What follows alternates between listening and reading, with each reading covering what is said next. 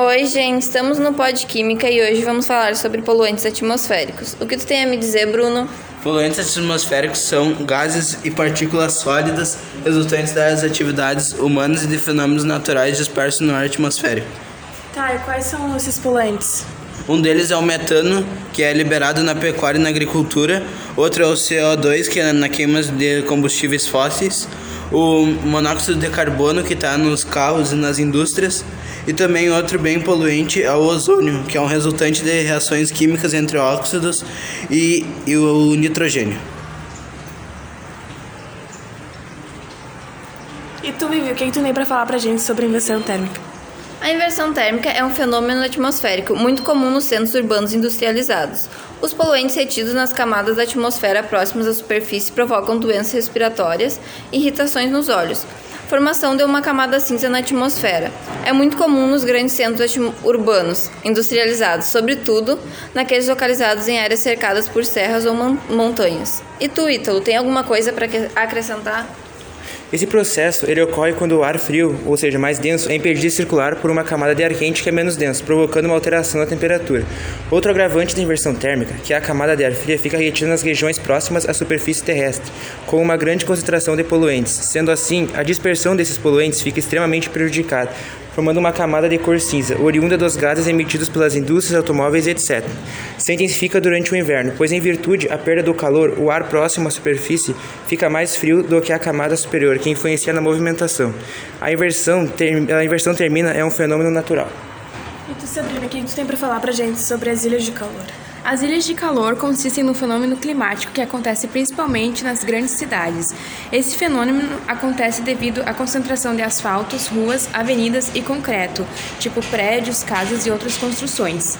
Isso ocorre porque quando os raios solares atingem diretamente os centros urbanos, o calor tende a se acumular devido à dificuldade de se dissipar. A cidade de São Paulo, por exemplo, é considerada uma ilha de calor.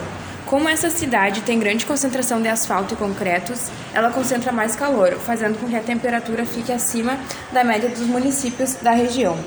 As ilhas de calor ocorrem devido à elevada capacidade de absorção de calor de superfícies urbanas como o asfalto, concentração de edifícios que interferem na circulação dos ventos, poluição atmosférica que retém a radiação do calor, causando o aquecimento da atmosfera e a utilização de energia pelos veículos de combustão interna, aumentando assim o aquecimento da atmosfera. E tu, Costa, o que tu tem para nos falar sobre a chuva ácida? A chuva, a chuva ácida é um fenômeno atmosférico que consiste na chuva com um ácido muito elevado. Esse fenômeno também pode causar muitos problemas de saúde, também ambientais, e os dois são muito graves. Mas o que causa esse tipo de chuva? É por causa da poluição atmosférica com os óxidos ácidos que reagem com a chuva da água. E como que ela se forma? É a partir do contato entre o vapor da água que tem no ar, junto com o dióxido de enxofre e os óxidos de nitrogênio. Então, qual é a fórmula dela?